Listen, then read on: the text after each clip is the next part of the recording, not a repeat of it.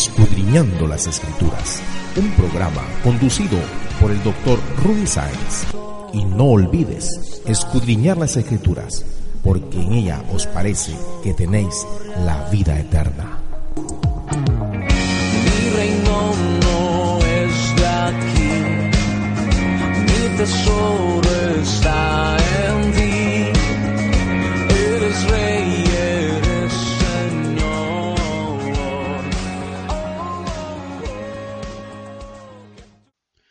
tal amigos? Estamos en un capítulo más de Escudriñando las Escrituras. Hoy día vamos a hacer el capítulo número 24 de la serie Cristo Única Esperanza, titulado El único que vendrá por ti. Muchas religiones hoy día hay en el mundo y muchos pensadores nos dicen que el hombre puede poner su mirada espiritual en diversas cuestiones, pero en realidad habría que conversar con cada uno de ellos y preguntarles si en su creencia existe la posibilidad de que un ser divino, un ser superior, todopoderoso, venga por ellos después de su muerte o esté prometido que vendrá aún cuando ellos están vivos. Solamente esto yo lo conozco en el cristianismo, donde tenemos la promesa que Cristo, el Dios del universo, el creador de todas las cosas, es el que ha prometido volver, ha prometido algún día pisar de nuevo la tierra y venir a establecer su reino con poder y gloria. Hoy día nos tratan de meter muchas ideas en la cabeza, muchas filosofías y todo tipo de pensamientos y religiones que el hombre al fin y al cabo no puede cumplir en su totalidad, en su perfección, pues sabemos que el hombre es imperfecto.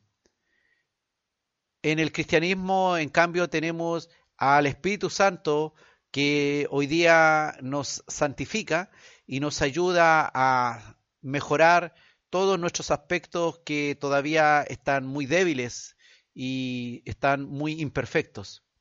Y también tenemos la promesa que seremos hechos perfectos a la imagen de Jesucristo y tendremos acceso al Dios eterno, al santo y justo, y eso será posible gracias, primero que nada, al sacrificio perfecto que hizo Jesucristo por nosotros al perdonarnos la cruz, y también a todo este trabajo planificado por Dios para hacernos perfectos y hacernos a habitar algún día en su presencia.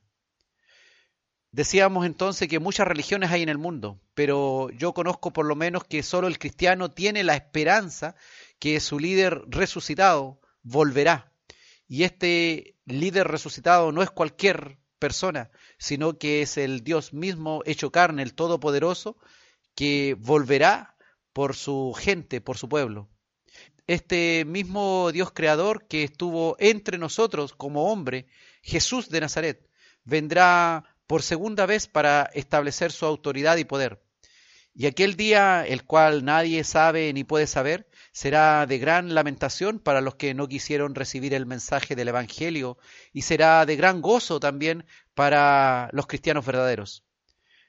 Dice Juan en el capítulo 14, versículo 3, hablando nuestro Señor Jesucristo, y si me fuere y os preparare lugar, vendré otra vez y os tomaré a mí mismo, para que donde yo estoy, vosotros también estéis.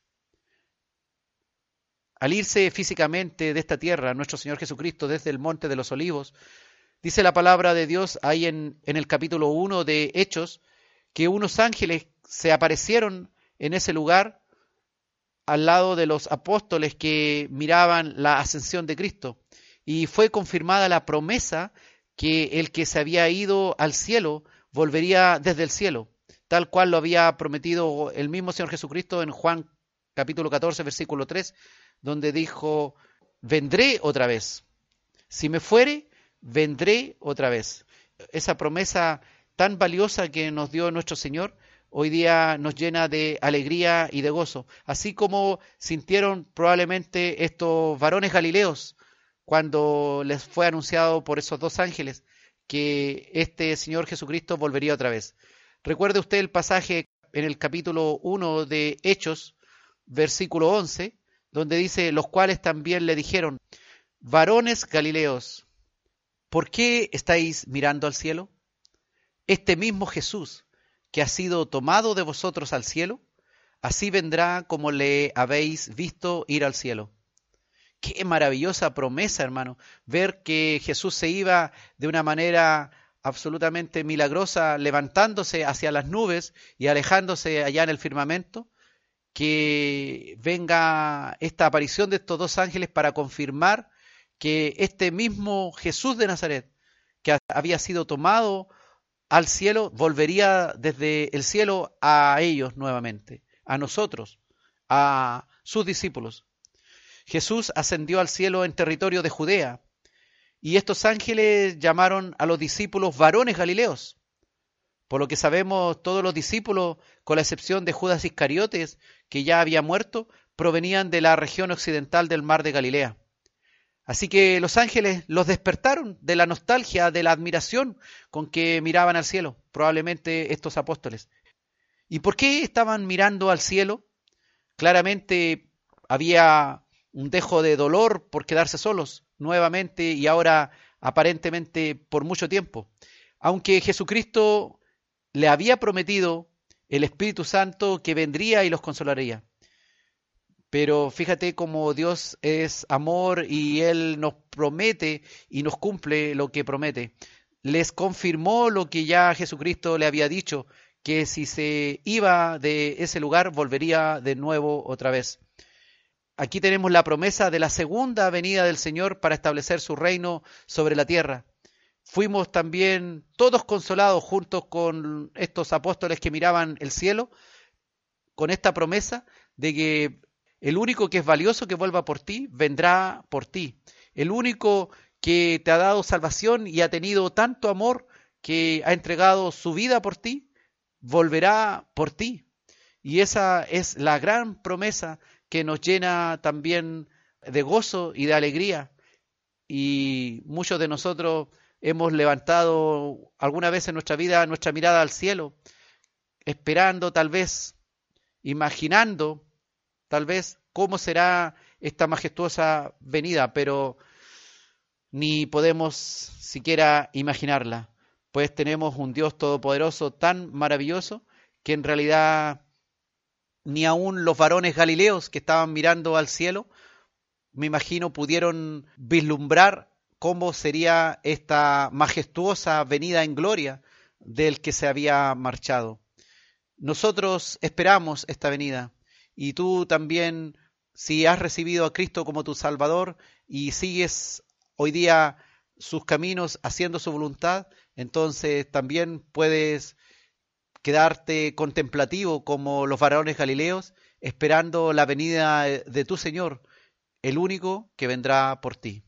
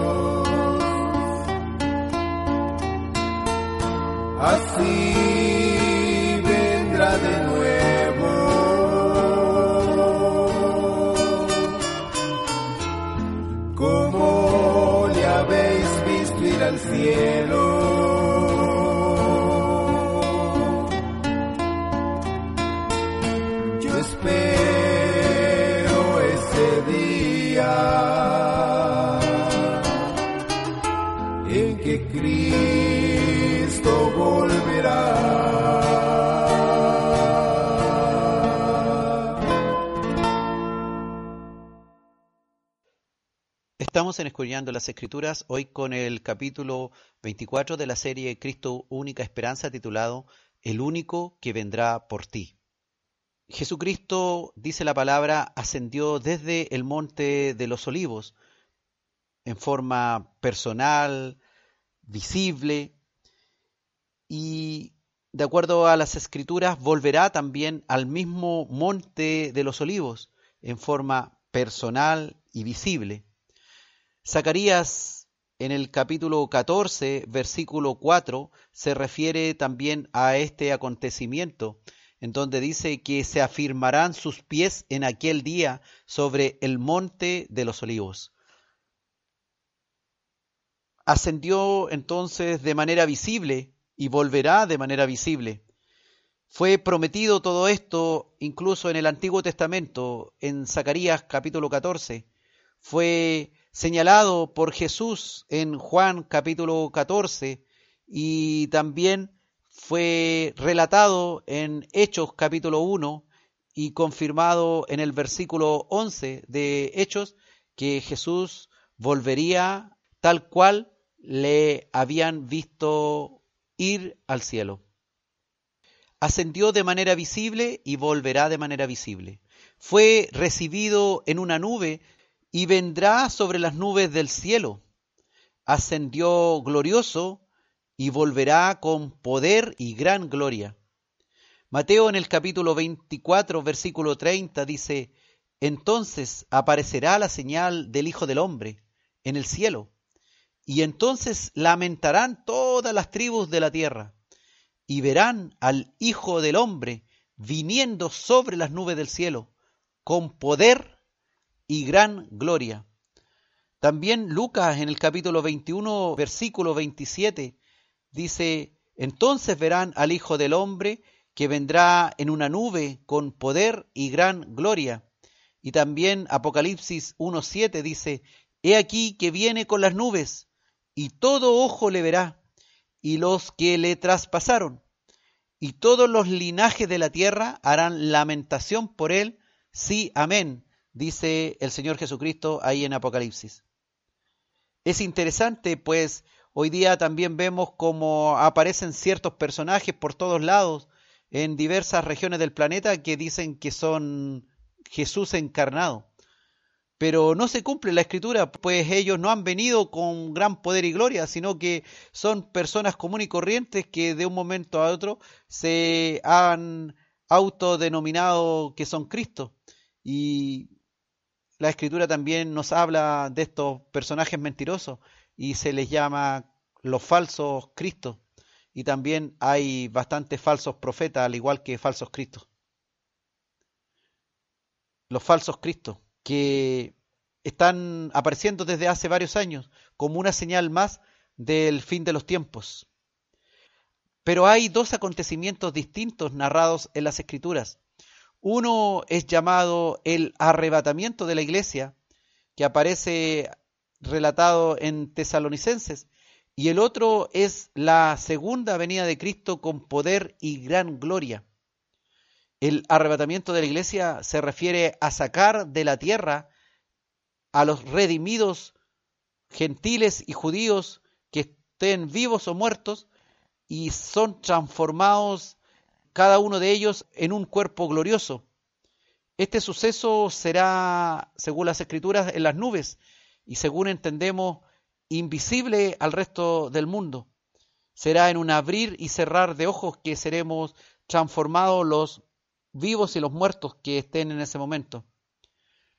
Ahora, el segundo suceso del cual hemos hablado, en que Jesucristo volverá y pondrá sus pies sobre el monte de los olivos, se refiere a la segunda venida visible de Cristo con gran poder y gloria, que todo ojo le verá, dice la Escritura para establecer su dominio, su autoridad y librar al remanente vivo del pueblo judío, que en esos días estará siendo atormentado en tiempos del gobierno mundial del anticristo, según entendemos por las escrituras.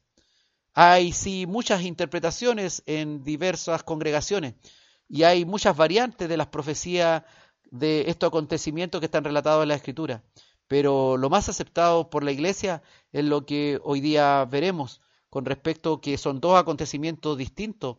El arrebatamiento es uno y la segunda venida de Cristo con gran poder y gloria donde todo ojo le verá, llegando al monte de los olivos, poniendo sus pies sobre el monte de los olivos, son dos acontecimientos diferentes. La historia de la humanidad avanza en diferentes acontecimientos al cumplimiento de estas promesas de que Jesucristo volverá corporalmente a la tierra para juzgar y ejercer autoridad sobre ella. Y también todos los hechos de las señales están ya manifestándose para que nosotros nos vayamos dando cuenta que el fin se acerca y se acerca aquel día en que se cumplirán las promesas relatadas en las escrituras con respecto a que el Hijo del Hombre volverá en las nubes para arrebatar su iglesia y volverá también con sus santos para poner los pies sobre el monte de los olivos.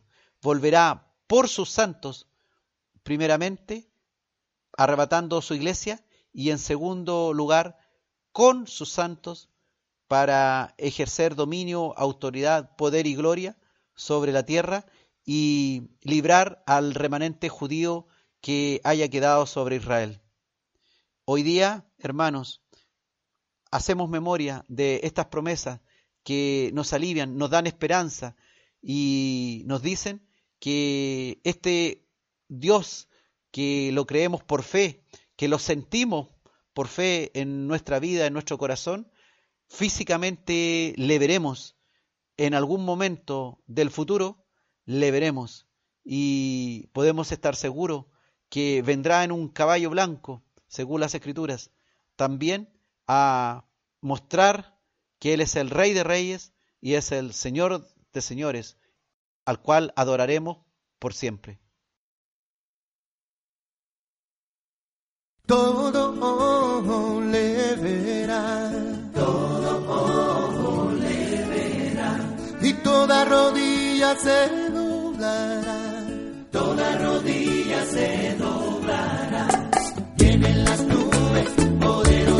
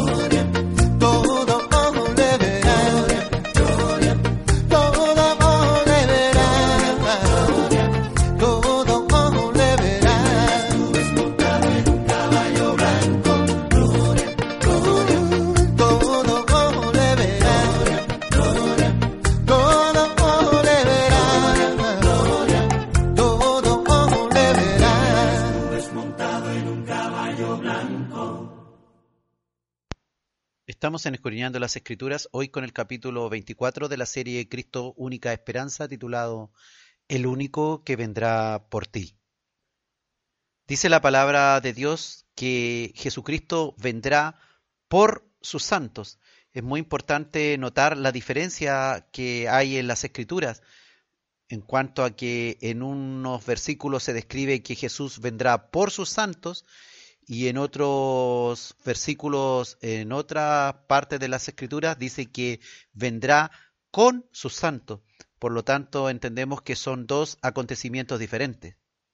Aquel día en que vendrá por sus santos es el día en que el Señor vendrá por los suyos y es lo que nosotros llamamos el arrebatamiento de la iglesia que aparece relatado en Primera de Tesalonicenses, capítulo 4. En los versículos 3 al 18 dice el apóstol Pablo, Tampoco queremos, hermanos, que ignoréis acerca de los que duermen, para que no os entristezcáis como los otros que no tienen esperanza, porque si creemos que Jesús murió y resucitó, así también traerá Dios con Jesús a los que durmieron en él. Por lo cual os decimos esto en palabra del Señor, que nosotros que vivimos, que habremos quedado hasta la venida del Señor. No precederemos a los que durmieron, porque el Señor mismo, con voz de mando, con voz de arcángel y con trompeta de Dios, descenderá del cielo, y los muertos en Cristo resucitarán primero. Luego nosotros, los que vivimos, los que hayamos quedado, seremos arrebatados juntamente con ellos en las nubes para recibir al Señor en el aire, y así estaremos siempre con el Señor. Por tanto, alentados los unos a los otros con estas palabras. Es interesante cómo la Biblia nos da esperanza con respecto a todos los que han muerto, para que no tengamos tristeza por si alguno de nuestros seres queridos que era creyente ha fallecido.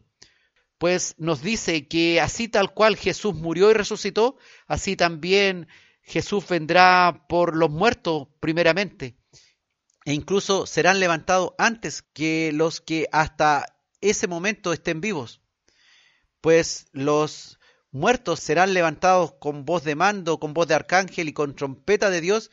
El Señor, descendiendo del cielo, se llevará a los muertos que resucitarán primero y dice que luego los que hayan quedado vivos serán arrebatados juntamente con los muertos en las nubes para recibir al Señor en el aire, siendo este un suceso allá en las nubes. No relata en esta oportunidad que Jesús ponga sus pies sobre el monte de los olivos. Aquí en este arrebatamiento se refiere a un suceso rápido, pues arrebatados significa sacados velozmente de algún lugar y librados de la ira venidera de Dios que se aproximará en aquellos días sobre la tierra. Según entendemos, la iglesia no atravesará la tribulación. Dice Primera de Tesalonicenses capítulo 1 versículo 10, y esperar de los cielos a su Hijo, al cual resucitó de los muertos, a Jesús, quien nos libra de la ira venidera. Por lo tanto, esos tiempos de gran tribulación, entendemos que no pasará la iglesia por ellos, pues Jesús dice, ha prometido que nos librará de la ira venidera de Dios.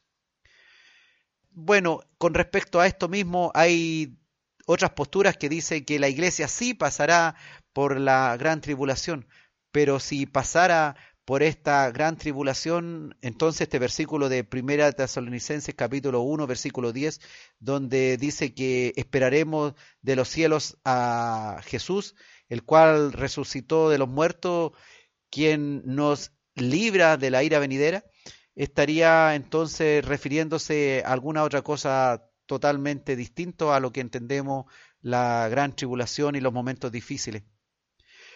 Y como les he dicho, hay diferentes posturas al respecto, pero lo más aceptado es que la iglesia será librada de aquellos tiempos de la gran tribulación y el Espíritu Santo quitado también de esos tiempos de la gran tribulación. Y la gran tribulación implicará momentos terribles, muy difíciles, que padecerá el mundo. Primero pasará, según entendemos, momentos felices, aparentemente, en apariencia, con el gobierno del anticristo y el falso profeta. Pero a la mitad de esa gran tribulación, según entendemos por las diferentes profecías, que la cosa se pondrá muy difícil. Y existe una profecía con respecto a que el pueblo judío remanente, esa profecía que está específica con respecto al pueblo de Israel, se cumplirá en aquellos días en donde ese remanente judío que se dará cuenta con respecto a quién es el Mesías será librado también de las garras de los enemigos de Israel. Por lo tanto, hermano, es muy interesante que usted entienda que el arrebatamiento de la iglesia es el suceso que esperamos y que no habrá una segunda oportunidad para los gentiles, sino que si alguno no es llevado a la presencia misma de Jesús en las nubes, significa sencillamente que se le ha cerrado para siempre la puerta.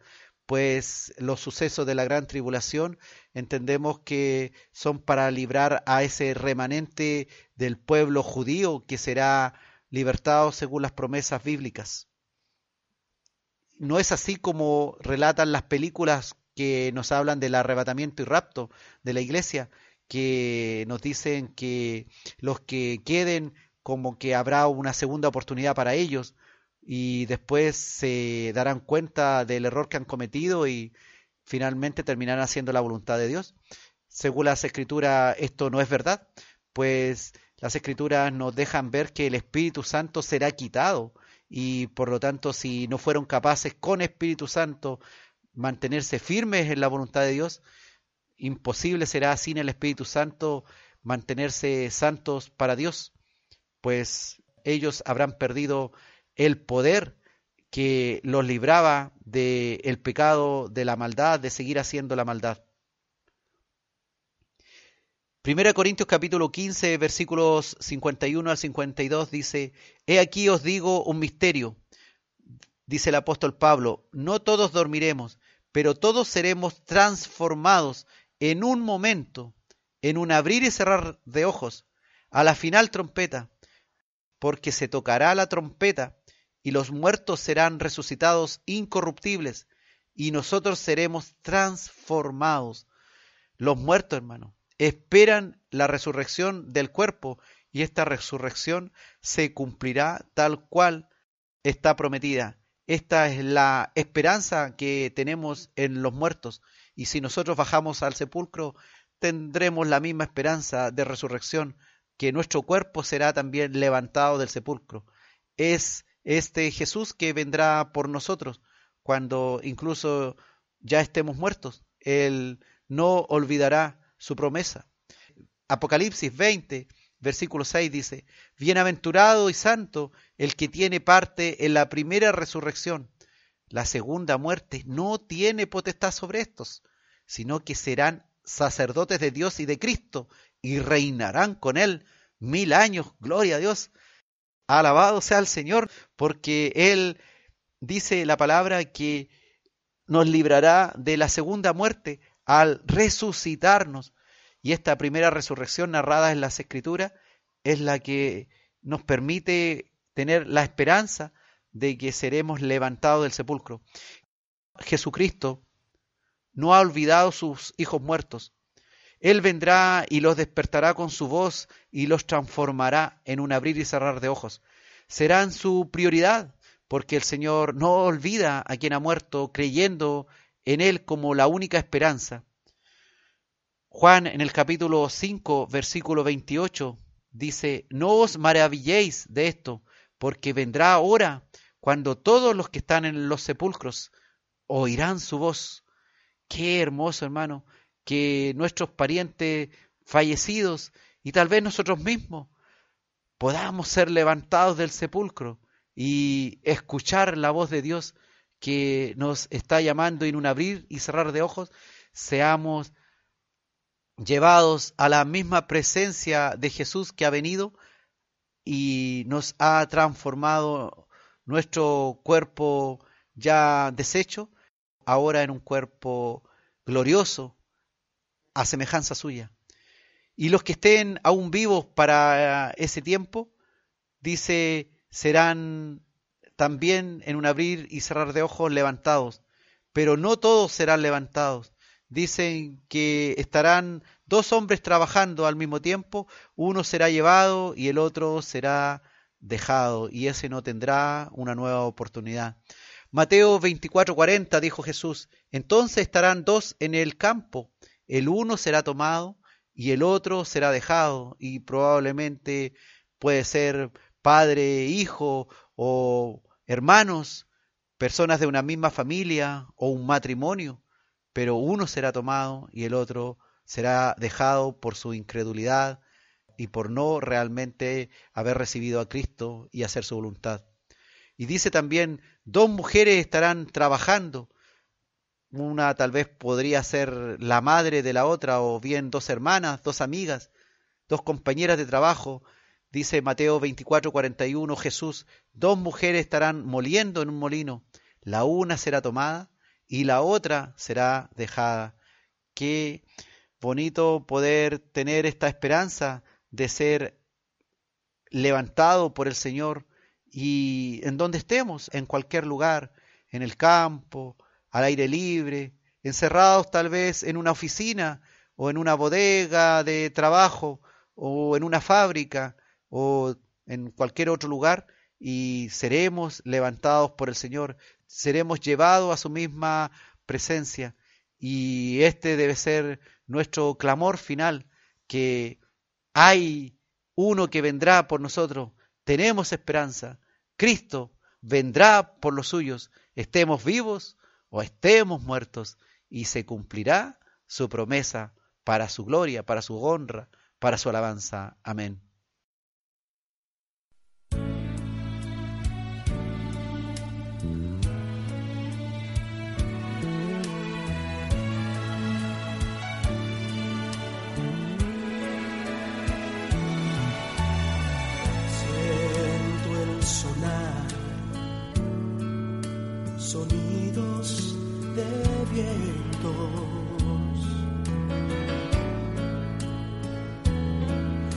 Lo siento más cerca,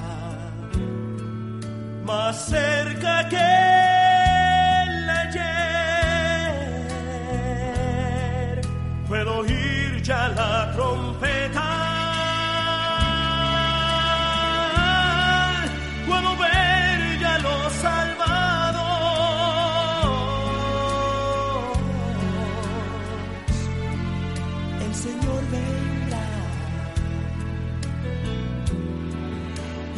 cielos se abrirán.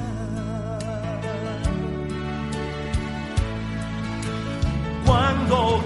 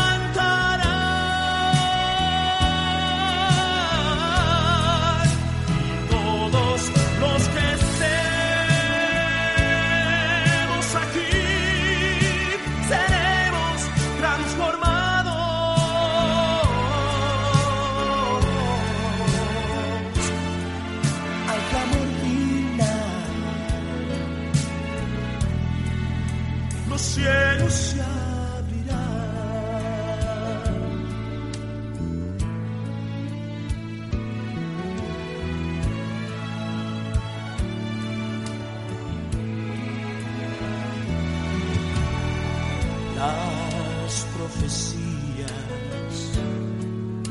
cumpliéndose están. y el pueblo escogido persecución tendrá. Solo falta poco tiempo.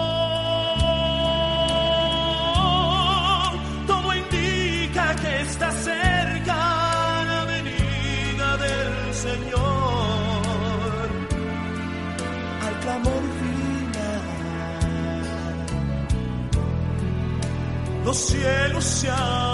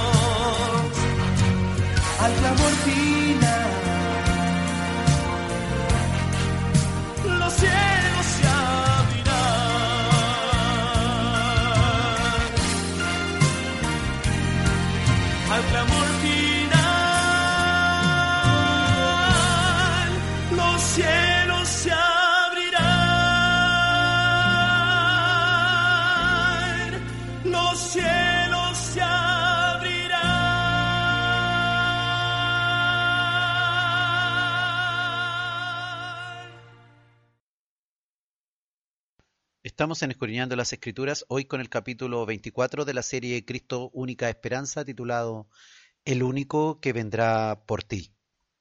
El único que vendrá por ti realmente en el momento más importante de la existencia del ser humano es Dios, que vendrá por sus promesas, porque Él es un Dios justo, que cumple lo que promete, Él es un Dios fiel y verdadero y su palabra es verdadera y por eso que Él la cumplirá. Decíamos que hay dos facetas diferentes en las escrituras. Una cuando muestra a Jesús viniendo por sus santos y también las escrituras nos hablan de un Dios que viene con sus santos.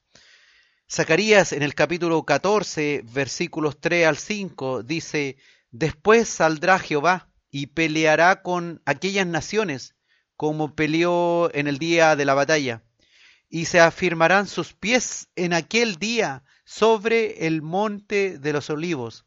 Repito, y se afirmarán sus pies en aquel día sobre el monte de los olivos, que está enfrente de Jerusalén, al oriente. Y el monte de los olivos se partirá por en medio hacia el oriente y hacia el occidente haciendo un valle muy grande, y la mitad del monte se apartará hacia el norte y la otra mitad hacia el sur. Y huiréis al valle de los montes, porque el valle de los montes llegará hasta Asal. Huiréis de la manera que huisteis por causa del terremoto en los días de Usías, rey de Judá. Y vendrá Jehová mi Dios, y con él todos los santos. Repito, y vendrá Jehová mi Dios y con él todos los santos. Estos pasajes proféticos que aparecen ahí en Zacarías 14 nos hablan que Jehová Dios afirmará sus pies en aquel día sobre el monte de los olivos y vendrá él, Jehová Dios, con todos los santos. La descripción de todos estos versículos es apocalíptica.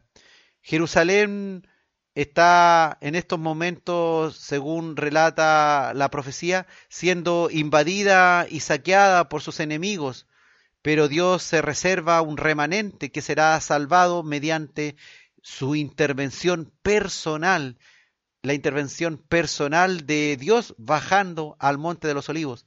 Y este Dios, Jesús, el mismo que nos ha salvado. A su presencia, dice, el monte de los olivos se abre, se parte, tal cual el mar rojo, ¿se acuerdan ustedes? Se abrió cuando huían los hebreos del ejército egipcio. Asimismo, en aquellos tiempos, los hebreos huirán de las naciones enemigas que lo han acechado. Y tal cual se abrió el mar rojo cuando huían los hebreos del ejército egipcio y dio paso a los judíos, a través de tierra seca, asimismo en aquel tiempo los judíos huirán a través de un valle y serán recogidos por el mismo Dios. Y esto se relaciona también con la famosa batalla contra Gog que aparece descrita en Ezequiel capítulo 38. Dice la palabra de Dios ahí en Marcos capítulo 13 de los versículos 24 al 27. Estas son palabras de nuestro Señor Jesucristo. Dice, pero en aquellos días, después de aquella tribulación, escuche, después de aquella tribulación, el sol se oscurecerá y la luna no dará su resplandor, y las estrellas caerán del cielo, y las potencias que están en los cielos serán conmovidas. Entonces, después de aquellos sucesos, verán al Hijo del Hombre, que vendrá en las nubes con gran poder y gloria, porque el Hijo del Hombre vendrá en la gloria de su Padre con sus ángeles, y entonces pagará a cada uno conforme a sus obras. ¿Se da cuenta? Son hechos diferentes. Para que se produzca esta venida del Hijo del Hombre, que vendrá en las nubes con gran poder y gloria, primero habrá una gran tribulación, donde dice el sol se oscurecerá, la luna no dará su resplandor, las estrellas caerán del cielo, las potencias de los cielos serán conmovidas. Y después se produce este suceso en donde aparece visible el Hijo del Hombre con gran gloria, con la gloria de su Padre, con sus ángeles, y se producirá entonces el juicio final, donde pagará cada uno conforme a sus obras. Dice Romanos capítulo 11, versículos 25 al 26, para que entendamos lo siguiente. Mire, dice, porque no quiero, hermanos, que ignoréis este misterio, para que no seáis arrogantes en cuanto a vosotros mismos, que ha acontecido a Israel endurecimiento en parte, hasta que haya entrado la plenitud de los gentiles. Y luego todo Israel será salvo, como está escrito, vendrá de Sión el libertador, que apartará de Jacob la impiedad. ¿Se da cuenta? En estos versículos de Romanos 11 dice que, que Israel será endurecido en parte. ¿Hasta cuándo? Hasta que ocurra este suceso de la entrada de la entrada plena de todos los gentiles. Y añade la escritura, y luego todo Israel será salvo, como está escrito, vendrá de Sión el libertador, esta venida triunfal de Cristo al monte de los olivos, abriendo ese gran valle, salvando su pueblo mientras es atacado por las naciones enemigas. Y dice, apartará de Jacob la impiedad, ese Israel que vive de espaldas a Cristo hoy día, no creyendo en la obra redentora de Dios sobre ellos, que ya se produjo. Ese Mesías que ellos siguen esperando, ignorando la venida primera de Jesucristo a la cruz. Pero dice esta promesa, que todo Israel de aquellos días será salvo. Claro que serán salvos después de haber pasado por la gran tribulación, donde ocurrirán todos sus sucesos, el sol se oscurecerá, la luna no dará su resplandor, las estrellas caerán del cielo, las potencias serán conmovidas y verán entonces la gloria de Cristo con sus ángeles viniendo con gran poder. Pero antes, antes ocurrirá que entrarán la plenitud de los gentiles. Por lo tanto entendemos, hermano, que cuando se produce el arrebatamiento, se produce el cierre de la puerta para los gentiles. Y entonces la esperanza que queda es solamente para el pueblo de Israel, que pasará por la gran tribulación, sufrirá el acecho de las naciones enemigas y estando a punto de perecer bajo el saqueo de estas naciones enemigas, entonces Jesús vendrá sobre el monte de los olivos y se cumplirá la promesa que fue hecha por esos ángeles a esos varones galileos que les dijeron, aquel mismo que se ha ido al cielo volverá de nuevo y se cumplirá esta promesa.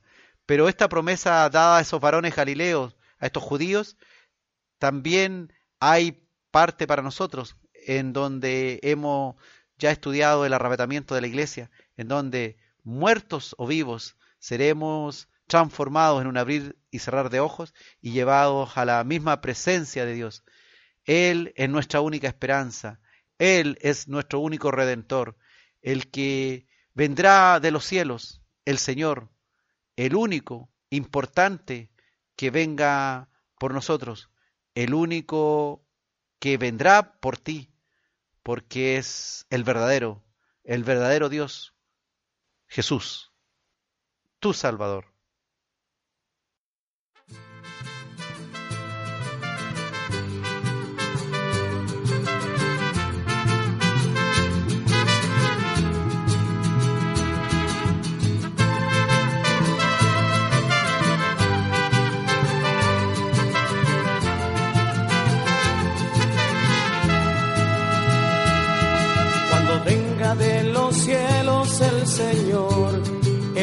Vivo o estés muerto, ¿qué cuenta le vas a dar?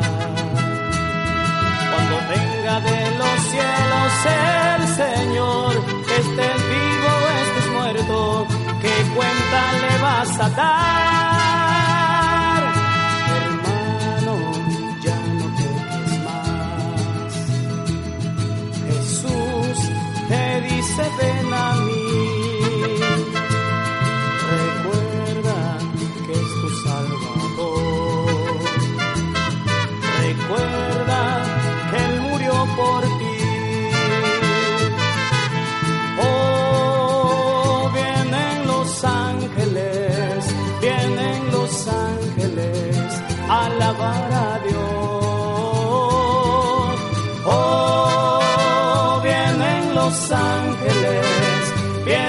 los ángeles alabar a Dios,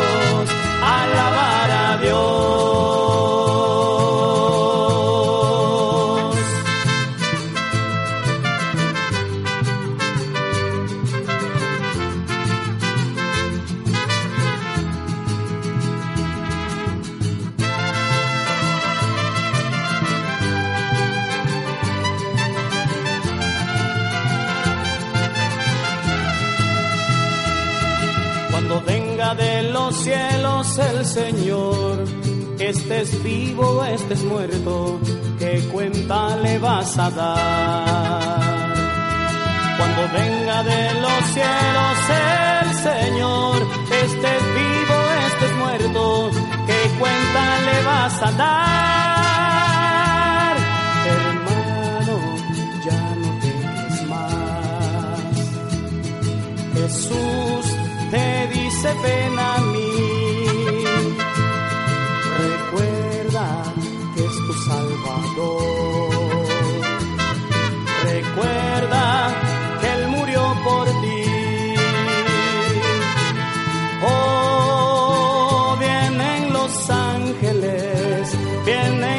ángeles alabar a Dios. Oh, vienen los ángeles, vienen los ángeles alabar a Dios, alabar a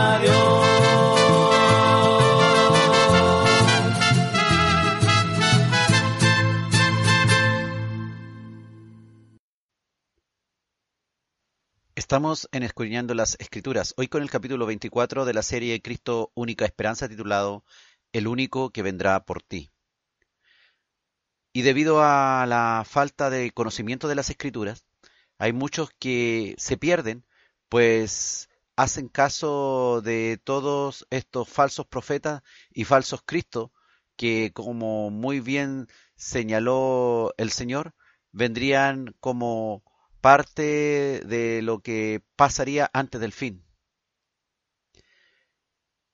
Conocemos ya hace mucho tiempo que existen los falsos profetas y también sabemos, según las escrituras, que nadie puede saber realmente cuándo se va a producir la nueva venida de Cristo.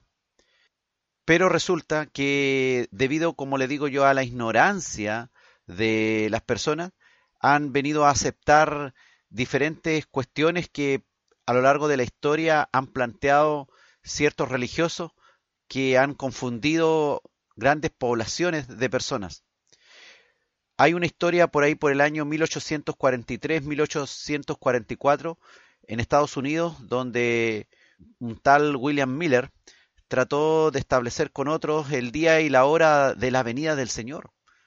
Usted sabe que nadie puede saber la hora de que ocurrirá eso. Y Jesús lo dijo. Pero ellos hicieron el ridículo, obviamente se equivocaron en sus cálculos, lo que se conoce como el gran chasco. Y en vez de pedir perdón por el error cometido, se inventaron otro gran cuento y engañando a muchos le dieron falsas profecías, falsas doctrinas para justificar su embrollo y que Jesús realmente no había venido. Y como resultado de todo esto surgió el movimiento mundial adventista basado en el advenimiento de Jesucristo, que según las absurdas explicaciones que dieron sus fundadores, no se cumplió la venida de Cristo según sus cálculos. Ellos hicieron cálculos matemáticos de acuerdo a los diferentes acontecimientos históricos de la Biblia y determinaron el día en que vendría Cristo. Fallaron y después dieron otra fecha también por supuesto fallaron, porque nadie puede saber el día ni la hora. Y como le digo, se inventaron unas explicaciones absurdas. Dijeron que como el pecado del mundo era tanto, en el fondo el perfecto sacrificio de Cristo no fue suficiente y mintieron diciendo que Jesucristo nuevamente había tenido que entrar al lugar santísimo para hacer expiación por los pecados. Imagínense, qué mentira más grande y también que Jesucristo había abierto un juicio investigativo de todos los pecadores. Y la gente se lo creyó y se lo cree hasta el día de hoy muchas personas. y se han creído esta mentira. Porque en ignorancia de las escrituras, porque no leen las escrituras, han aceptado estos engaños y se han enredado con otras doctrinas falsas y engañados también han engañado a otros, judaizando a los creyentes y ya aparte de la gracia de Dios le meten la ley, la antigua ley de Dios y ahí ya empieza a complicarse mucho lo que ellos creen y digamos que están basados en las escrituras y por supuesto mal interpretadas y además creyendo otros libros que los líderes han escrito. Eso usted puede investigarlo, ¿no es cierto? Y existe la famosa profetisa Elena de White también, que inventó unos libros que ellos también siguen. Ahora, yo entiendo, yo conozco varias personas que pertenecen a las iglesias adventistas y, he conversado con ellos y en realidad lo que ellos creen está bien. Lo que pasa es que cuando empiezan a, a ser instruidos en, mayormente en otras creencias, claro, terminan mezclando la ley, el sábado, el tener que cumplir ciertos reglamentos, porque si no, no funciona la gracia de Dios, etcétera. Ahí ya la cosa se complica mucho. Dice 2 Tesalonicenses 1, del 7 al 10, y a vosotros que sois atribulados, daros reposo con nosotros, cuando se manifieste el Señor Jesús desde el cielo, con los ángeles de su poder, en llama de fuego, para dar retribución a los que no conocieron a Dios, ni obedecen al Evangelio de nuestro Señor Jesucristo, los cuales sufrirán pena de eterna perdición, los que no obedecen al Evangelio del Señor Jesucristo y serán excluidos de la presencia del Señor y de la gloria de su poder, cuando venga en aquel día para ser glorificado en sus santos y ser admirado en todos los que creyeron, por cuanto nuestro testimonio ha sido creído entre vosotros, dice el apóstol Pablo a los tesalonicenses. Muchos van a la iglesia, pero como no investigan más, no escudriñan las escrituras, no conocen a Dios en el fondo, mucho menos podrán obedecerle en su evangelio, si no lo conocen, si no conocen su palabra. Y hay otros que conocen la palabra de Dios, pero no quieren obedecer al evangelio y de todas maneras quieren que el eterno amor de Dios y misericordia igual los salve, sin ser obediente a la palabra de Dios, a lo que el Evangelio de Dios dice especialmente lo que está descrito en el Nuevo Testamento, donde está realmente descrito el Evangelio que debemos seguir, y no en el Antiguo Testamento, que son figuras y sombras de lo que había de venir, todo por supuesto apuntando a Cristo. El único que vendrá por ti es Cristo, y nadie sabe el día que vendrá, tal cual lo dijo él. Nadie sabe. Así que cualquiera que se atribuya algún cálculo matemático está mintiendo. Así como mintieron estos señores por ahí por el año 1843 y 1844 y todavía la gente se lo cree, su mentira.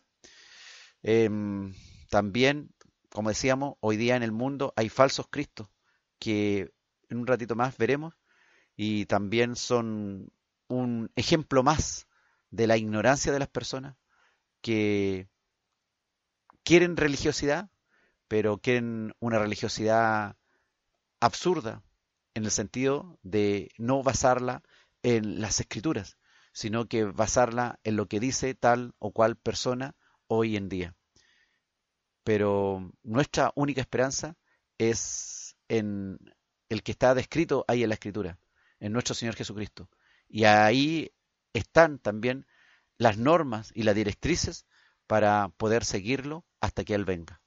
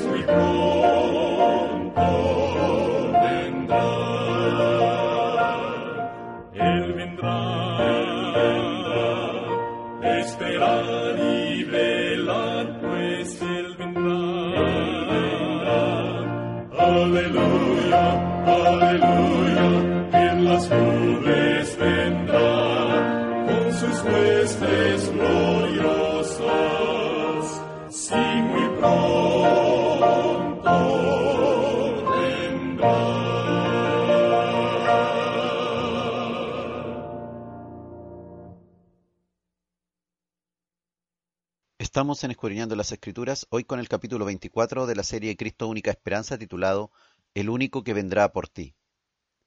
Fíjese hermano que a pesar que la escritura es clara, que dice que cuando Cristo ponga su pie en el monte de los olivos, el monte de los olivos se partirá en dos y se formará un gran valle. También la escritura es clara en que Él vendrá con gran poder y gloria. Pero a pesar de que la escritura dice eso, y seguramente por causa de la ignorancia de quienes siguen a los llamados falsos Cristos, es por esto mismo. Y es debido a la ignorancia de estas personas que finalmente es posible que existan hoy en el mundo, en muchos lugares, personas que dicen ser Jesús encarnado. Lo que parece increíble. Usted puede buscar en YouTube o en Google y puede encontrar que incluso algunos falsos cristos ya se murieron. Pues eran unos mentirosos. Era lógico. Hay actualmente incluso personas ah, que se declaran Cristo encarnado. Y la gente, como no lee las escrituras, como no obedece el Evangelio, como no se prepara en la palabra de Dios, entonces viene cualquier farsante, como sucede hoy día, por ejemplo, en Rusia, en Siberia, como sucede en Estados Unidos, en India, en Australia, en Brasil, donde hay personas que dicen ser Cristo. Es increíble, hermano. Cuando uno ve estas imágenes en Internet con miles de seguidores que le adoran a estas personas, se inclinan a Él, siguen sus nuevas enseñanzas, porque además ellos se inventan nuevos libros, y siguen unas ceremonias religiosas que por supuesto estos mentirosos engañadores han inventado. Muchos de ellos se han hecho millonarios engañando con los diezmos y ofrendas que estos pobres seguidores le dan en abundancia. Pobre en el sentido de lamentable su espiritualidad al estar tan confundidos y se aprovechan de esta fragilidad de estas personas, estos engañadores, y han venido a inventar cuentos tan grandes que ay, uno mira y dice, pero ¿cómo puede ser posible que estas personas estén así de engañados? Bueno, así han surgido muchas sectas. Y hoy día también usted ve grandes iglesias montadas a nivel mundial donde ya no siguen la palabra, sino siguen sus propios libros. Donde algunos solamente siguen libros del Antiguo Testamento y miran en menos la obra maravillosa de Jesucristo, etcétera. Hay tanto, hermano.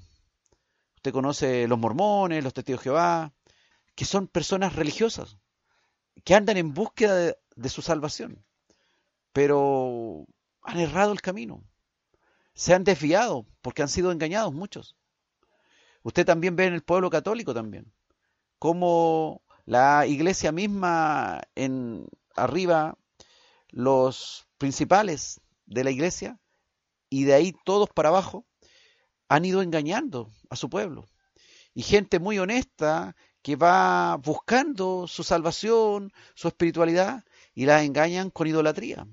Y los mandan prácticamente derecho al infierno, pues lo hacen adorar no solamente a Dios, sino a imágenes y todo tipo de cuestiones erráticas que usted ve que hay hasta fiestas nacionales. Por lo menos en mi país hay fiestas nacionales de grandes movimientos de idolatría, donde mezclan la cruz con todo tipo de paganismo. Lo que usted puede ocurrírsele y seguramente en su país también pasa lo mismo. Es increíble, hermano, pero estamos en esto, en estos tiempos, donde parece increíble que haya personas en el mundo que han creído algunos farsantes que se han levantado diciendo que son Jesús. Jesús mismo, nuevamente encarnado. Sin que haya puesto sus pies sobre el monte de los olivos, sin que el monte de los olivos se haya partido en dos, sin que antes haya aparecido la figura del anticristo, sin que haya venido con gran poder y gloria. Hoy hay falsos cristos, como le decía, en Estados Unidos, India, Rusia, Brasil, Australia, con cientos o miles de seguidores. Marcos capítulo 13, versículos 21 al 23, dice Jesús, entonces si alguno os dijere, mirad, aquí está el Cristo, o mirad, allí está, no le creáis, porque se levantarán falsos cristos y falsos profetas, y harán señales y prodigios, para engañar, si fuese posible, aún a los escogidos. Mas vosotros mirad, os lo he dicho antes. Eso lo dice el Señor. Lo dice que estas personas incluso harán grandes señales y prodigios. Así que si usted ve milagros, no crea que eso es de Dios. La palabra está advertida claramente que falsos cristos y falsos profetas van acompañados de grandes señales y prodigios para engañar a la gente. El anticristo también vendrá y hará cosas maravillosas. ¿Qué dice la escritura? ¿Cuándo vendrá Jesucristo con poder y gran gloria visible? La palabra es clara, dice que primero debe manifestarse el hombre de pecado, el anticristo. Lea usted 2 de Tesalonicenses 2, versículos 1 y 3 dice, pero con respecto a la venida de nuestro Señor Jesucristo y nuestra reunión con Él, os rogamos, hermanos, que no os dejéis mover fácilmente de vuestro modo de pensar, ni os conturbéis, ni por espíritu, ni por palabra, ni por carta, como si fuera nuestra, en el sentido de que el día del Señor está cerca. Nadie os engañe, en ninguna manera, porque no vendrá Jesús sin que antes venga la apostasía y se manifieste el hombre de pecado, el hijo de perdición. Pues antes debe manifestarse la apostasía, que bueno, eso lo estamos percibiendo hoy día, la caída de la fe en muchos lugares, ¿no es cierto? Pero además debe manifestarse el hombre de pecado, el hijo de perdición, y eso se refiere al anticristo. Marcos 13, 35 dice, velad pues, porque no sabéis cuándo vendrá el Señor de la casa, si al anochecer o a la medianoche, o al canto del gallo, o a la mañana. Claro está, debemos estar atentos, porque tampoco nosotros sabemos si hoy, incluso actualmente, ya está el anticristo vivo y se está moviendo en estos momentos subterráneamente para abrirse paso en cualquier momento. No sabemos. Es por eso que a pesar de que sabemos que el anticristo, el hijo de perdición, debe ser primero, debe estar antes de la venida del Señor, debemos estar velando, debemos estar en todo tiempo, a toda hora, a cuentas con el Señor, haciendo su voluntad, llenos de su Espíritu Santo, con nuestras lámparas de aceite encendidas y esperando su venida. Pero no debemos turbarnos en esto, pues la palabra ahí en 2 de Tesalonicenses 2, versículos 1 al 3 es clara. también en esta misma carta, en 2 Tesalonicenses 2, pero ahora de los versículos 6 al 12 dice, y ahora vosotros sabéis lo que lo detiene. Y esto se refiere al Espíritu Santo. Dice la palabra, a fin de que a su debido tiempo se manifieste. Está hablando del anticristo. Porque ya está en acción el misterio de la iniquidad. Solo que hay quien al presente lo detiene. Y ese es el Espíritu Santo que detiene la aparición del anticristo. Hasta que él a su vez sea quitado de en medio. Nuevamente se refiere al Espíritu Santo que será quitado de la tierra. Y es el Espíritu Santo el que detiene la llegada, la manifestación real del anticristo. Es el Espíritu Santo el que detiene la manifestación del anticristo en su plenitud. Es por eso que nosotros debemos estar atentos, velando, porque en cualquier momento, cuando sea quitado el Espíritu Santo de la tierra, y estamos refiriéndonos al arrebatamiento, nosotros seremos llevados y se cerrará la puerta para los gentiles. Y solamente entrará esta última etapa que es la gran tribulación, donde el hombre de pecado, el anticristo, se manifestará. Y después de ello vendrá Cristo según la promesa y pondrá sus pies sobre el monte de los olivos para salvar a su pueblo. ¿Comprende, hermano? Eso dice en segunda Tesalonicenses. Sigamos leyendo. Dice, y entonces se manifestará aquel inicuo, se refiere al anticristo, a quien el Señor matará con el espíritu de su boca y destruirá con el resplandor de su venida. Inicuo, refiriéndose al anticristo, cuyo advenimiento es por obra de Satanás, con gran poder y señales y prodigios mentirosos, y con todo engaño de iniquidad para los que se pierden por cuanto no recibieron el amor de la verdad para ser salvos. No lo recibieron. Esos son los que se quedarán después del arrebatamiento. Son los que no recibieron el amor de la verdad para ser salvos. Y serán víctimas de todo tipo de engaño del anticristo, que vendrá con gran poder y señales y prodigios mentirosos. Por esto dice la palabra, por esto Dios les envía un poder engañoso para que crean la mentira, a fin de que sean condenados todos los que no creyeron a la verdad, sino que se complacieron en la injusticia. Así que con temor y temblor, pues hermano, velando en todo tiempo, porque no sabemos cuándo se produce el arrebatamiento de la iglesia. Y entendemos, según estos versículos de 2 Tesalonicenses capítulo 2, que el Espíritu Santo es el que lo detiene.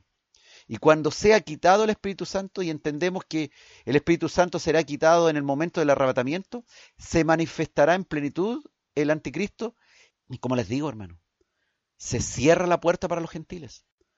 Y no es como dicen las películas que yo he visto sobre el arrebatamiento, que los que se quedan de las iglesias, después ellos arman todo un cuento y finalmente buscan realmente a Dios, se dan cuenta que se han equivocado y ahora deciden seguirlo. Lo que pasa que dice la palabra que debido a que no han creído y no han seguido el Evangelio de Dios, cuando se manifieste el anticristo, dice Dios les envía un poder engañoso para que crean la mentira, para que crean todos sus poderes, señales y prodigios mentirosos que hará este anticristo y a fin de cuentas serán condenados todos los que no creyeron a la verdad, sino que se complacieron en la injusticia. Y viven hoy día muchos en la injusticia y no quieren seguir al único que puede salvarles, al único que vendrá por ellos, pero que vendrá en un día y hora que nadie sabe. ¿Sabe, hermano? Le cuento que cuando yo estuve buscando canciones para matizar en medio de este estudio, tuve que escuchar muchas letras. Pues incluso las letras de canciones cristianas están confundidas en el tema y mezclan sucesos, mezclan el todo ojo le verá con el arrebatamiento. Y no es así. Entendemos claramente que aquí en la escritura hay dos sucesos diferentes narrados el arrebatamiento que es repentino y que se produce debido a ello la sacada de la iglesia del mundo, incluido el Espíritu Santo. Y de ahí viene un periodo que se le llama la gran tribulación, donde se manifiesta el anticristo, el inicuo, el hombre de pecado, como dice la escritura, y después viene la promesa para Israel. Muchas promesas hay para el pueblo de Israel, en donde dice que finalmente todo Israel será salvo en el sentido de que el mismo Señor Jesucristo vendrá como rey fuerte, hombre poderoso, lleno de gloria, y hará este gran milagro en el monte de los olivos, y salvará a su pueblo Israel de las manos de los enemigos, que unidos atacarán en la batalla final, en Armagedón. Así que hermanos, atento de todas maneras, velando en todo tiempo, que no sabemos cuándo viene Cristo. Pronto vendrá, pronto. Está por manifestarse el hombre de pecado. Y antes que se manifieste el hombre de pecado, el Espíritu Santo será quitado del el mundo. Y cuando sea quitado del mundo, tenemos que irnos con Él, pues hermano. Nos iremos con Él en el arrebatamiento de la iglesia. Ánimo, hermano. Haciendo la justicia de Dios, creyendo a la verdad, no dejándose engañar por falsos profetas, falsos cristos, falsas doctrinas, sino usted escudriñando las escrituras y viviendo y creyendo la doctrina verdadera. Hay iglesias que predican la sana doctrina. Es su misión buscar esas iglesias, buscar esos lugares donde se predica la sana doctrina. Usted no está fuera de culpa. Si está metido en un lugar donde usted se da cuenta que están predicando cosas raras, cosas que no corresponden a las escrituras, que le están agregando otras cuestiones, es su responsabilidad, hermano. Es su responsabilidad de servir a la justicia de Dios, en obediencia a su evangelio. Dios lo ha salvado por pura gracia, le ha regalado esta salvación y esta salvación usted la tiene que demostrar ahora si realmente la ha recibido con buenas obras, siguiendo la voluntad de Dios, haciendo su justicia, creyendo a su verdad, estando atento, velando por el único en el cual usted puede tener esperanza, que es el que vendrá pronto. Y como dijo Cristo en la última cena a sus discípulos, comiendo, bebiendo la cena del Señor, hasta que Él venga.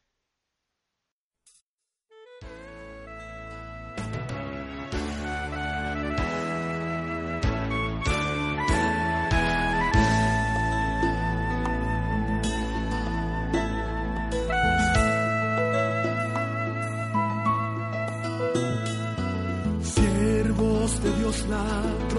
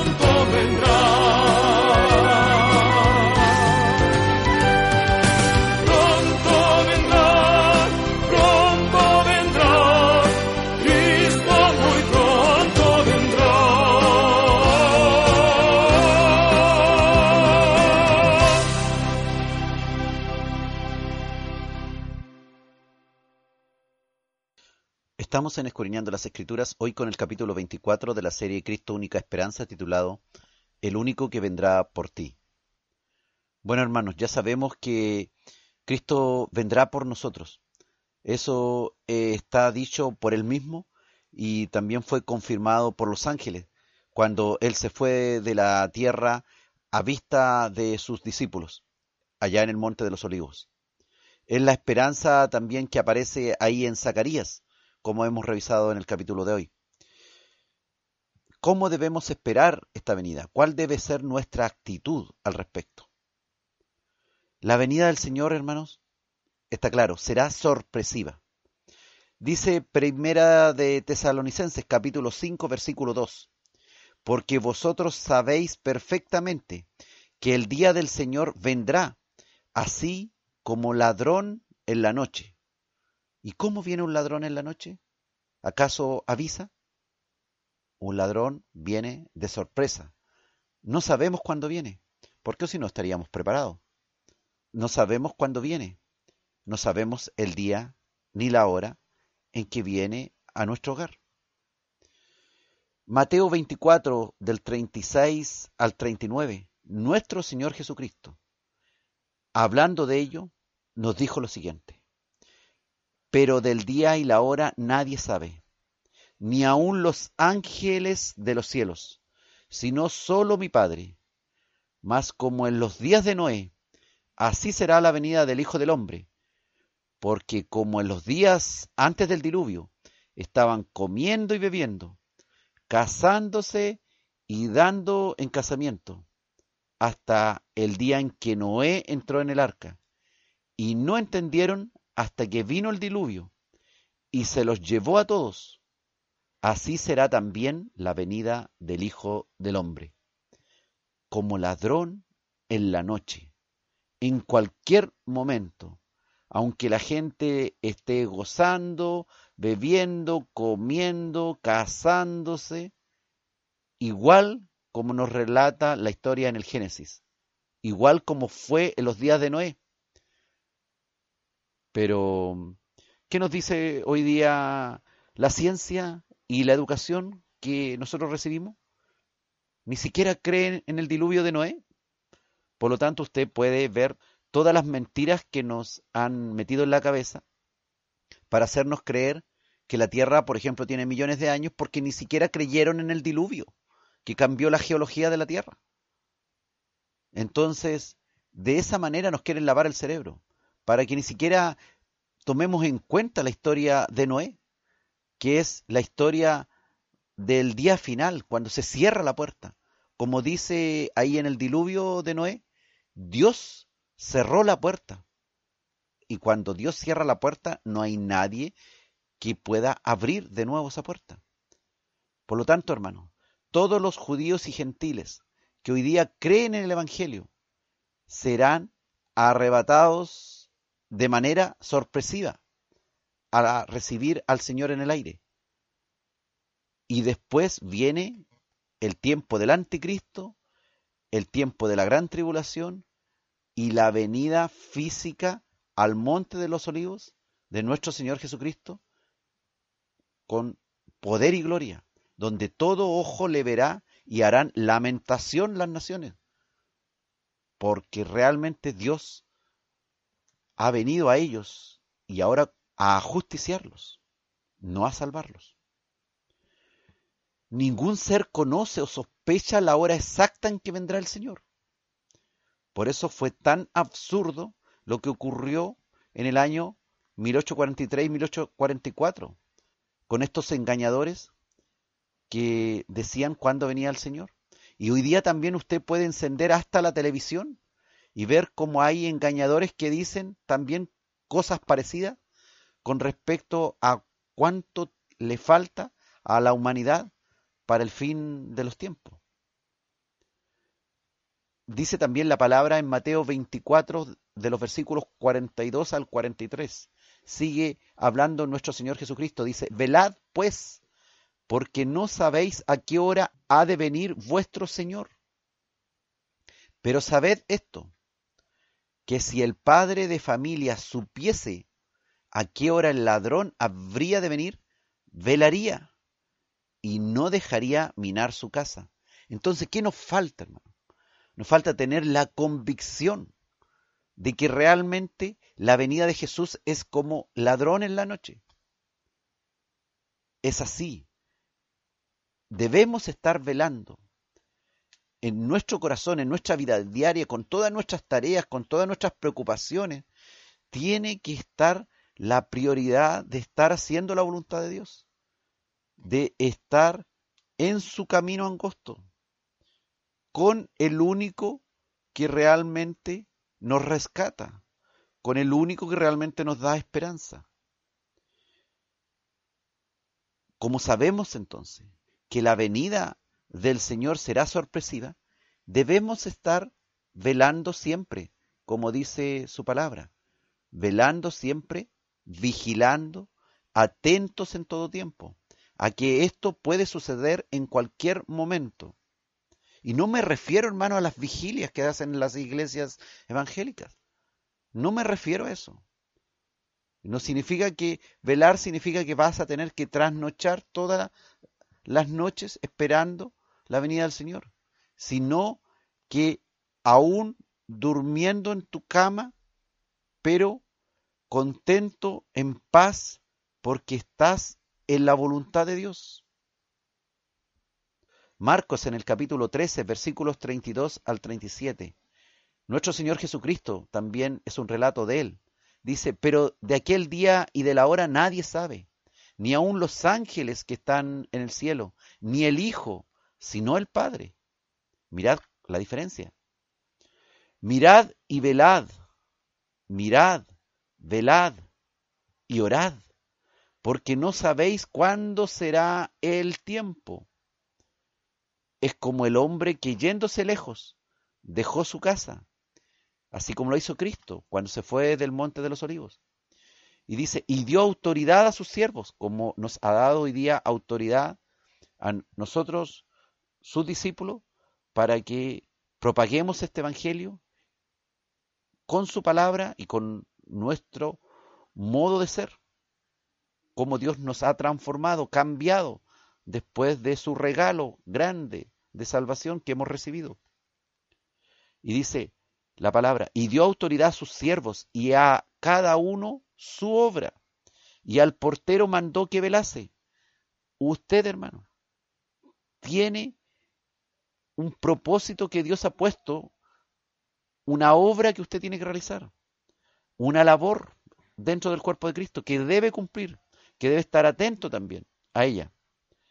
Dice la palabra, velad pues, porque no sabéis cuándo vendrá el Señor de la casa, si al anochecer o a la medianoche, o al canto del gallo, o a la mañana, para que cuando venga de repente no os halle durmiendo. Y eso se refiere a durmiendo espiritualmente, a relajaditos, en el sentido de que no estoy muy convencido de lo que estoy creyendo, ni estoy obrando en la misma manera. No se refiere a que debemos estar despiertos mañana y noche, en el sentido de no ocupar nuestras ocho horas de sueño, sino se refiere a no os halle durmiendo, referido a este estar atento que Cristo viene pronto, que el único que puede venir vendrá y vendrá en cualquier momento, como ladrón en la noche como dice la palabra, y a lo que a vosotros digo, a todos lo digo, a todos, a todos lo digo, dice la palabra. Nadie se escapa de esto. Velad, estar atento, vigilante, haciendo su palabra. No teniendo ahí un montón de cuestiones inconclusas. No, que no he perdonado a esto, que todavía tengo el medio enreo con esto otro, que mis padres, que mis hijos, que mi hermano, que con este otro todavía tengo un medio lío, que le estoy debiendo a este, que no le he pagado, que soy un deudor acá, que soy un deudor allá, que no he perdonado, que las injusticias todavía no pasa nada, que estoy metido todavía en el medio pecado, que todavía no he podido salir. No, hermano, vigilando, santificándose.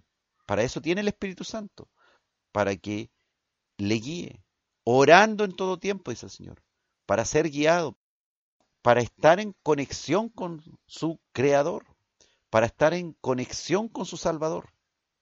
Esto implica entonces una permanente comunión con Dios, haciendo su voluntad, de tal manera que aunque estemos descansando en, nuestra cama, en nuestro reposo nocturno, estemos aún en medio de nuestro descanso en comunión con Dios, entendiendo que estamos haciendo realmente esa voluntad, convencidos de ello.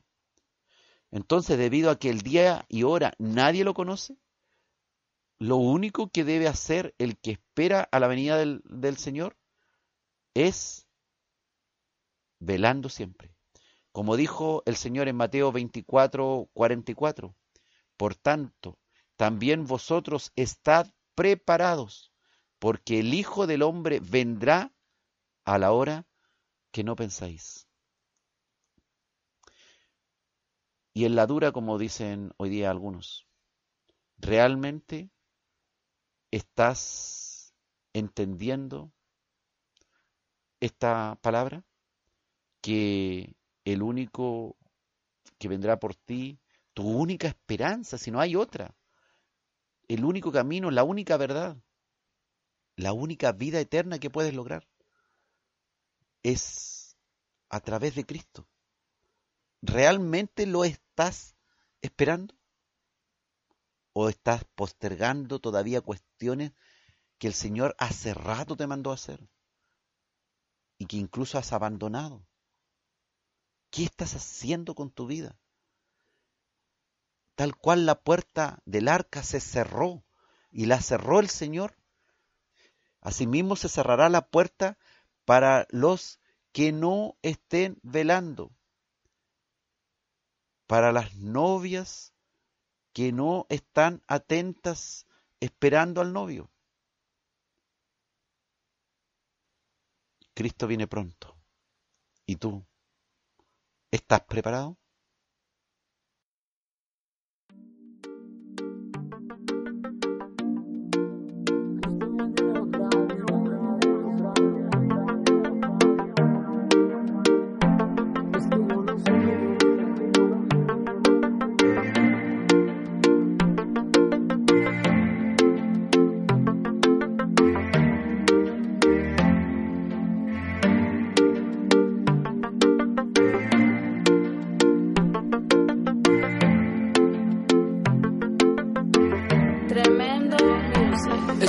Que Cristo viene otra vez en una novia recoge lo que estamos preparados para vernos con él.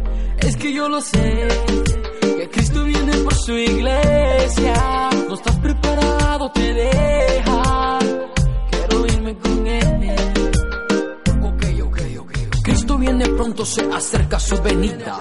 No estás preparado, socio, no habrá salida la televisión yo miro señales. Guerra, terremoto, hambre y enfermedad. Veo como un padre sin amor viola a su hija. La tecnología crece, crece muy deprisa. Veo que en este mundo gobierna la maldad y por eso el amor de muchos se enfriará. Es que yo lo sé, que Cristo viene otra vez. En una novia recoge lo que estamos preparados para irnos con. Es que yo lo sé Cristo viene por su iglesia. No estás preparado, te deja. Quiero irme con él. A lo bueno dicen malo, lo malo dicen bueno. La iglesia se enfría como un veneno. Muchos falsos profetas y muchas religiones estos simplemente son principios de dolores. Pregúntate por qué sufrimos de terremoto. Por qué hombre con hombre casan y hacen alboroto. Por qué año tras año aumenta el aborto. Por qué no gobierna la paz y no gobierna el odio. Guerra y tempestad, hambre, enfermedad. Los padres contra hijos, hijo contra los padres. Nación contra naciones, pueblo contra pueblo. A través del tiempo la Biblia se está cumpliendo. Yo no vengo a asustarte, solo vengo a alertarte. Hace mucho tiempo Jesucristo vino a salvarte. Cristo viene pronto, se acerca en una nube. No está preparado, socio, usted no sube. Es que yo lo sé, que Cristo viene otra vez en una nube a recoger lo que estamos preparados para irnos con Él. Es que yo lo sé, que Cristo viene por su iglesia. No estás preparado, te deja. Quiero irme con Él. Oye, Cristo viene pronto. Viene como ladrón en la noche. Y solo Dios, nuestro Padre, sabe qué día, la fecha y la hora. Pero una cosa sí sé, que para subir con Él hay que estar listo. Ajá. The blessed, el bendecido bro. Icon Sam Studio. Oye, Capi, una vez más.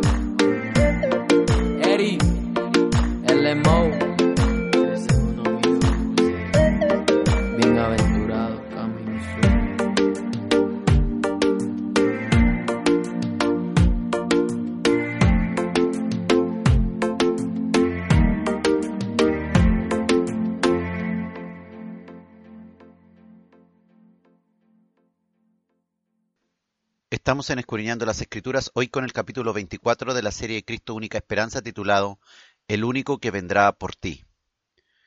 Dios dice en su palabra que hay siervos fieles y siervos malos. Es interesante que la palabra señala claramente que hay algunos que estarán esperando la venida de su Señor y que hay otros siervos malos que estarán haciendo su propia voluntad y no estarán pendientes de la venida de su Señor.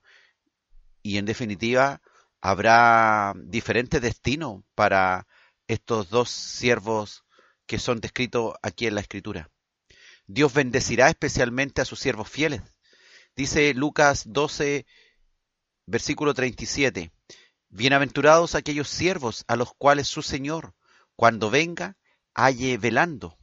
De cierto os digo que se ceñirá y hará que se sienten a la mesa y vendrá a servirles, dijo el Señor. Dice la palabra entonces que es tanto el agradecimiento del Señor por aquellos que se encuentren velando, esperándolo, que Él mismo les dará una atención personal sirviéndoles el Rey de Reyes y Señor de Señores. Impresionante el amor de Dios hacia nosotros, pues nuestras mejores obras, dice la palabra, son como trapos de inmundicia para las obras buenas que hace Dios. Nosotros debemos estar listos para esta venida sorpresiva del único que en realidad puede venir por nosotros. Primera de Tesalonicenses capítulo 5, versículos 4 al 6 dice, Mas vosotros, hermanos, no estáis en tinieblas, para que aquel día os sorprenda como ladrón. Porque todos vosotros sois hijos de luz e hijos del día. No somos de la noche ni de las tinieblas.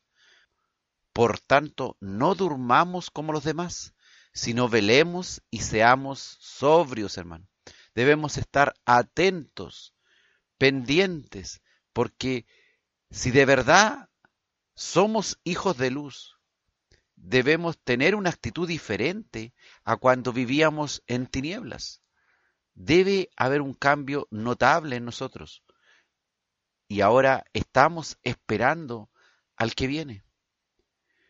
No paralizados como contemplando solamente los cielos, esperando que venga el Señor, sino haciendo buenas obras, trabajando en difundir el Evangelio de modo que otros puedan conocerle y recibirle, haciendo la gran comisión, ir por todo el mundo predicando el Evangelio. Y hoy día a través de las redes sociales se puede también alcanzar otros lugares, lugares distantes.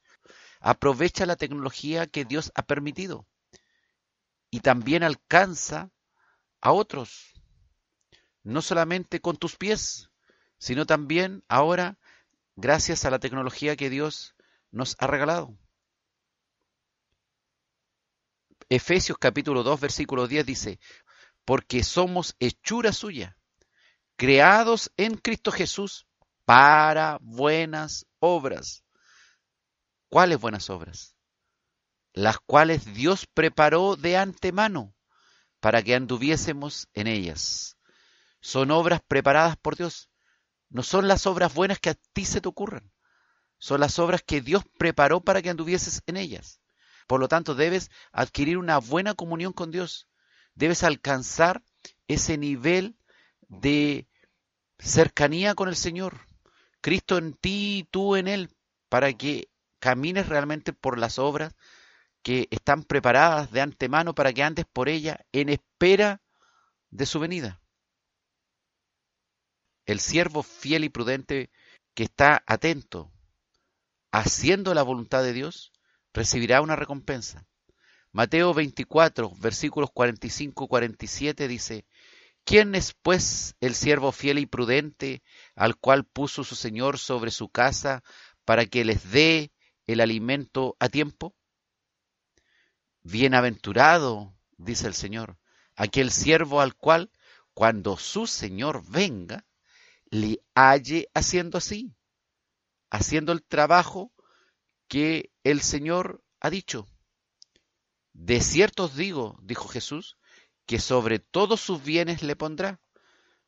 Imagínate, tú haces la obra que Dios preparó de antemano para ti y Él dice que te va a dar y recompensar como tú no te lo imaginas en su reino. Pero tú debes hacer esto en agradecimiento por lo que Dios ya hizo por ti, no por el premio que vendrá, sino porque es lo mínimo que corresponde frente a esta grande salvación que todos nuestros pecados, toda nuestra maldad, todas nuestras injusticias ya han sido perdonadas por Cristo en la cruz. Ahora, ¿qué pasará con el siervo malo que no está atento y está obrando de mala manera? Dice Mateo 24, versículos 48 al 51.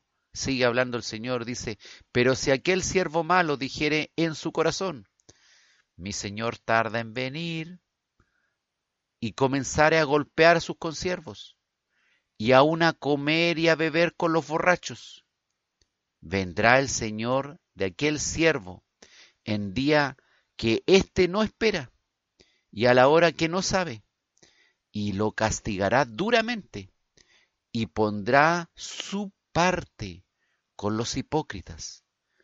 Allí será el lloro y el crujir de dientes. Esta palabra, hermanos, nos hace tiritar, hermano. Tiritar. Tenemos un Señor que no tarda en venir, que está atento a lo que pensamos en nuestro corazón.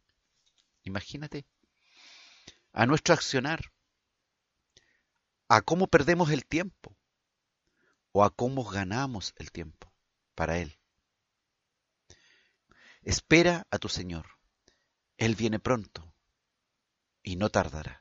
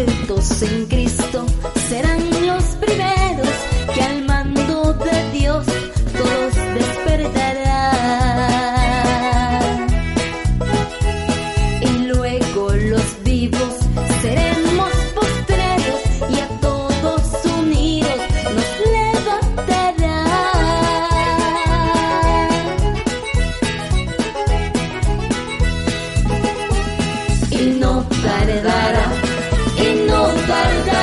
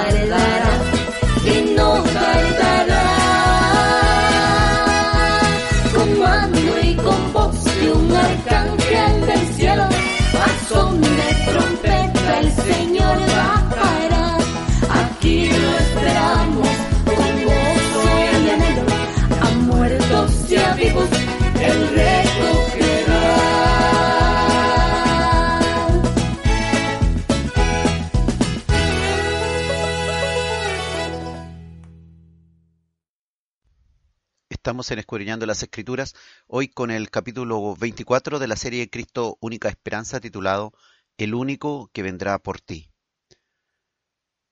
Y no hay otro, solamente en Cristo debemos esperar. Y todos los que han sido santificados por Cristo pueden esperar que Él vendrá por ellos, tanto vivos como muertos, judíos como gentiles pueden esperar que vendrá e incluso el remanente del pueblo judío que atravesará por la gran tribulación de los últimos días, también puede esperar que su Salvador vendrá por ellos en aquellos momentos difíciles, de gran angustia, el cual Dios terminará cuando Cristo ponga sus pies sobre el monte de los olivos, tal cual se fue del monte de los olivos y desapareció en los cielos, oculto por las nubes, asimismo vendrá y salvará con gran poder a esos varones galileos que estarán esperando en aquellos tiempos. Hebreos 10, versículo 37 dice, porque aún un poquito, y el que ha de venir vendrá y no tardará. Pues también se dice por ahí, y ahí está la errada confianza, en que, bueno, han pasado ya dos mil años, en que Jesús se fue y el Evangelio fue escrito en el siglo primero y ya se decía que Cristo vendría pronto y han pasado 20 siglos y todavía no, no pasa nada. Ahí está el peligro, en la excesiva confianza y en creer que vas a llegar a viejo y vas a vivir la buena vejez y vas a llenarte de hijos, de nietos, y vas a llenarte de familia y tienes muchos años más para arreglar la multitud de problemas que no has arreglado y muchos años más para hacer en algún momento al final de tu vida la voluntad de Dios. Y eso es un error tremendo porque puedes morirte en cualquier momento, por cualquier circunstancia, y lo que estamos viendo hoy día, que en cualquier momento viene Jesús como ladrón y va a evaluar nuestra fidelidad a Él, si somos siervos fieles o siervos malos. Según de Pedro 3, versículo 9 dice, el Señor no retarda su promesa, según algunos la tienen por tardanza, sino que es paciente para con nosotros, no queriendo que ninguno perezca, sino que todos procedan al arrepentimiento. Y cuando está hablando de todos, está hablando de todos los que han sido escogidos por Él. Y nosotros no sabemos quién está escogido y quién no. Nuestra misión es sencillamente predicarle a todos, porque no sabemos quién recibirá y quién no recibirá el mensaje. Apocalipsis 22:20 dice al final de la Biblia, el que da testimonio de estas cosas, dice Jesús hablando, ciertamente vengo en breve. Amén, le dice Juan. Sí, ven, Señor Jesús. Y termina la escritura. Y termina la escritura esperando que el que estuvo en el principio, en el Génesis, vuelva a su creación y a los que ha salvado y a los que esperan por él. Primera Tesalonicenses capítulo 3 versículos 11 y 13 dice, Mas el mismo Dios y Padre nuestro y nuestro Señor Jesucristo dirija nuestro camino a vosotros y el Señor os haga crecer y abundar en amor unos para con otros y para con todos, como también lo hacemos nosotros para con vosotros, para que sean afirmados vuestros corazones, irreprensibles en santidad delante de Dios nuestro Padre. ¿Cuándo? en la venida de nuestro Señor Jesucristo con todos sus santos, que se producirá al final. Qué hermoso pasaje de esperanza que en el momento último vendrá también con todos sus santos y lo que Dios ha establecido se producirá tal cual Él lo ha prometido en su palabra. Primera de Corintios capítulo 4 versículo 5 dice, así que no juzguéis nada antes de tiempo, hasta que venga el Señor, el cual aclarará también lo oculto de las tinieblas y manifestará las intenciones de los corazones. Y entonces cada uno recibirá su alabanza de Dios. El que escudriña los corazones vendrá, el que escudriña lo oculto de las tinieblas, el que te dice, no juzgues nada antes de tiempo, sino que a todos anda con amor, a todos ve como una posibilidad de alcanzarlo con el Evangelio. No te canses de orar, no te canses de velar, porque Cristo vuelve pronto. Hermanos, dice 1 Corintios capítulo 11, versículo 26, así pues, todas las veces que comiereis este pan y bebiereis esta copa, la muerte del Señor anunciáis hasta que Él venga. Y eso es cuando nosotros tomamos la Santa Cena del Señor y hacemos eso en memoria por lo que Él ha hecho en nosotros. Y cada vez que hacemos esto, anunciamos la muerte del Señor que ha venido a librarnos y la anunciamos a todos los que nos ven a los que están cercanos a nosotros, a los que comparten la cena del Señor, ¿por cuánto tiempo? Hasta que Él venga, como Él lo ha prometido. Ciertamente vengo en breve, y el que ha de venir vendrá y no tardará, y los que lo tienen por tardanza quedarán excluidos del reino de Dios si han tomado la decisión de vivir una vida relajada, a su manera, sin considerar que Jesús viene como ladrón en la noche. La cena del Señor nos recuerda también que Él vendrá. La Biblia en muchos pasajes nos dice que Él vendrá. Bueno, y entonces, si Él es tu única esperanza, entonces la única esperanza real, la más importante, debe estar cada día en tu corazón tan viva que en cada momento del día puedas tú acordarte que tienes un compromiso con el Señor y ese compromiso debes todos los días cumplirlo en la manera que el Espíritu te va indicando a tu corazón cómo debes hacer las cosas hasta que se cumpla la palabra del Señor y Él venga en breve.